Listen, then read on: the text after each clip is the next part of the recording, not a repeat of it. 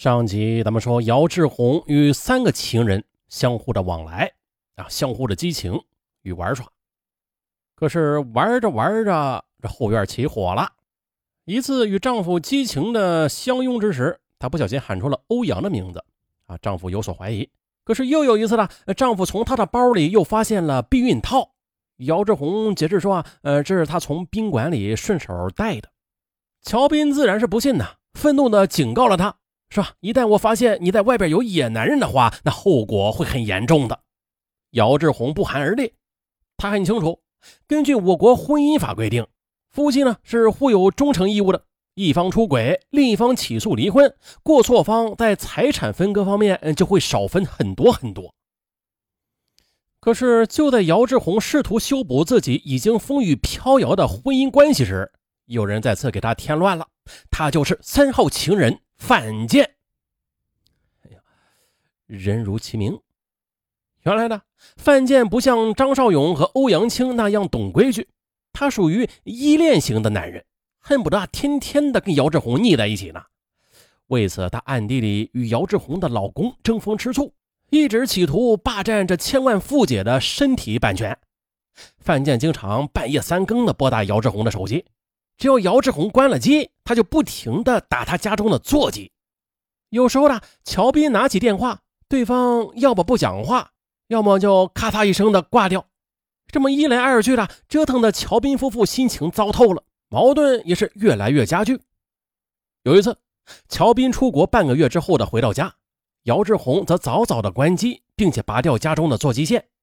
可不料的，这道高一尺，魔高一丈。范建居然潜入姚志宏居住的小区，将一封没有姓名的落款的暧昧的情书从门缝里塞进去，按门铃之后啊，又仓皇的逃跑。乔斌出来之后，看到那封给妻子的情书，顿时气急败坏，想追，可是哪还见那范建的影子呀？就这样的，范建的过分依赖还波及到了姚志宏的另外两个情人，在姚志宏生日那天的。他原计划晚上分成三个节目：七点跟范建一起庆生，十点跟欧阳青喝茶，十二点到张少勇的家中睡觉。然而，范建吃过晚餐之后的要求跟赵志红开房，缠绵之后的还将他关在宾馆里不放，害得另外两个男人手持生日礼物苦苦的等了一夜。哎呦，我去！这种男人要不得呀！不仅会闹得你婚姻破裂，而且会让你额头爬满皱纹。这时候呢，闺蜜又来建议了，她建议姚志宏赶紧将范建甩掉，他成了毒药，你要他何用啊？于是姚志宏果断的跟她提出了分手。可这范建却嘿嘿一笑，哼，想分手啊？行，我没意见啊，啊，但是咱俩得找个时间坐下来好好的谈一谈。二零零九年十二月六日晚，姚志宏如约的来到上海浦东的一家旅社。刚一进门呢，范建就抱住了他。姚志宏以为这是两人最后一次亲密了，于是就爽快的答应了。然而，这激情过后，范建却闭口不谈分手之事却拿出手机给姚志宏看。姚志宏就这么瞟了一眼，哎呀，这手机里边的内容把他惊得顿时是瞠目结舌。在范建的手机里，竟然储存着他姚志宏的多张艳照。他羞愤地质问他：“你，你这是，你是什么时候趁我睡觉时候偷拍的？你想干什么？”可范建却得意洋洋地开出了条件：“你别激动啊，我也不愿意害你的，只想每天跟你在一起。如果你无情地抛弃了我，那我就马上把这些裸照发到你丈夫的手机上。”姚志宏浑身直哆嗦。额头冒冷汗。过去丈夫虽然怀疑她出轨吧，但是一直没有掌握确凿的证据。一旦老公看到这些不雅照，这一场离婚大战那肯定是一触即发的。他自己会被扫地出门，这是姚志宏打死也不愿意看到的结果呀。嗯，那好吧，我愿意跟你继续保持关系。哎呀，把柄在别人手中，姚志宏没有选择的余地。不过呀。他也对范建提出了一个要求，就是，请你今后有所节制，不要天天的缠着我，好吗？姚志宏承诺范建每周陪睡一晚。范建表示：“啊，行啊，可以考虑一下。”可谁曾想到，两人的性爱协议执行还不到一个月呢，这依恋男范建的思念便如滔滔江水。他开始要求赵志红一周陪睡两晚，后来又增加到三晚。好家伙呀，姚志红疲于应对，身心憔悴。终于有一天呐，姚志红爆发了：“你，你的行为简直就是性勒索！”范建则不温不火地说道：“哎呦呦呦，亏你还喊得出来‘吃亏’二字呢！我比你小九岁，我跟你上床那是真心爱你呀。”赵志红被他折腾的没了脾气。不雅照成了悬在他心头上的利剑，他只好忍耐着，希望春节过后再做打算。然而，千万富姐的委曲求全得来的却是对方步步紧逼。那是二零一零年的春节期间，范建强烈的要求姚志红跟他在一起。不，姚志红一口拒绝。在他看来，万家团圆的日子里，如果跟情人厮混在一起，不仅对不住老公，也无法给两个孩子交代呀。接着呢，为了躲避范建的纠缠，姚志红携夫带子回河北娘家过年，并且一直关机。范建抓狂了，他把战火又助推了一级。姚志红返回上海之后的范建发送的数百条短信就跳出了屏幕，而其中的一条让姚志红胆战心惊啊！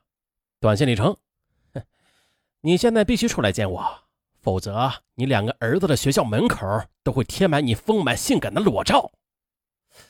姚志红顿感天昏地暗，这范建的阴险招数无异于是重磅炸弹呐！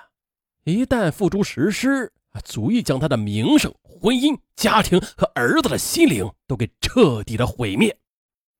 对，你说的没错，我们是该好好谈谈了。二零一零年三月二十六日的。姚志红约见范建，地点就定在张少勇的家里，啊，因为这肌肉男张少勇回家探亲了。姚志红决定了，啊，花钱消灾，就是补偿给范建三十万元，求他放过自己。为了营造好合好散的温馨气氛，姚志红事先的买了很多海鲜，并且亲自下厨烹饪了一桌丰盛的美味佳肴。就在这时呢。回家探亲的张少勇却突然的提前回到上海。哎呦，姚志红傻眼了！啊，这三角情穿帮之后，这顿晚餐三个人表面上都非常平静，可是心底里却是各怀鬼胎。就在饭局进行到一半的时候，尴尬万分的范建突然发飙，他抡起巴掌就给了姚志红一耳光：“贱人，你一直都在骗我！你你你给我住手！你凭什么打阿红啊？”张少勇立刻站起来维护他：“我打这个贱女人关你什么事啊？”范建毫不示弱，于是呢，两个男人便拳脚飞舞，厮打在了一起。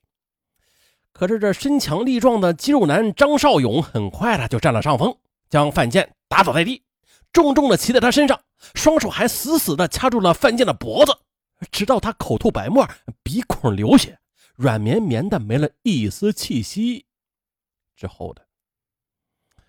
一切都晚了。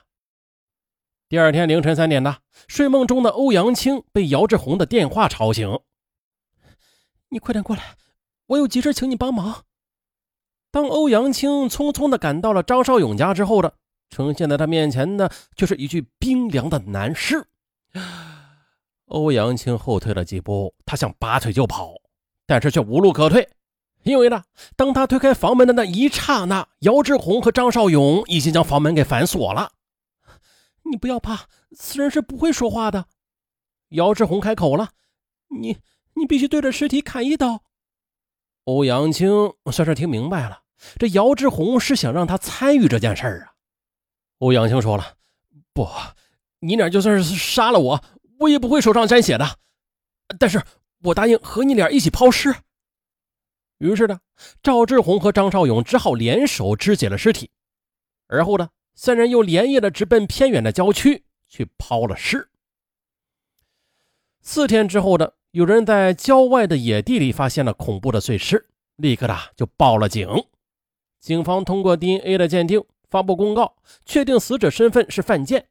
警方又通过侦查，最终是确定了姚志红的犯罪嫌疑。通过审讯，姚志红全盘交代。不久的，张少勇和欧阳青全部的被抓获归案。二零一一年四月上旬的，法院公开审理此案。张少勇和姚志红在法庭上反目成仇了啊，说出了截然不同的杀人版本。他们相互的将罪责推到对方身上。法院调查认定了是张少勇亲自杀死了范建，以故意杀人罪判处张少勇死刑。法院同时还认定，虽然姚志红本身并非是为了杀死范建而设下的鸿门宴吧，可是啊，在张少勇掐范建的过程之中呢，姚志红不仅没有劝阻，反而为了防止邻居察觉，还故意的放大了电视机的音量。此外呢，在范建垂死挣扎的过程之中呢，姚志红还摁住了范建的一只手。啊，据此判断，此时的姚志红在心理上是发生了变化的。主观上他是希望范建死亡的，客观上便实施了摁手以及放大电视机音量等辅助动作，构成故意杀人罪。该法院依法判处姚志红死刑，缓期两年执行。剩下的欧阳青则构成了毁灭证据罪，判处有期徒刑三年。在一审判决之后呢张少勇不服，提出上诉。二零一一年七月下旬，上海市高级法院作出终审裁定，驳回上诉，维持原判。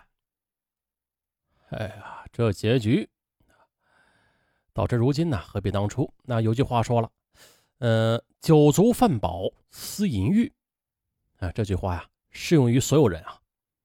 当你从艰苦的日子慢慢的步入幸福的时候，你的生活条件越来越富足的时候，你的梦想都一一的实现了的时候，奉劝各位的男男女女们，不要玩火。在你玩火的时候啊，不妨想一想，你是怎样一步一步的艰苦的走到现在的。一旦玩火，你这一切都将毁灭，它值得吗？好，本期节目到此结束，我是尚文，咱们下期见。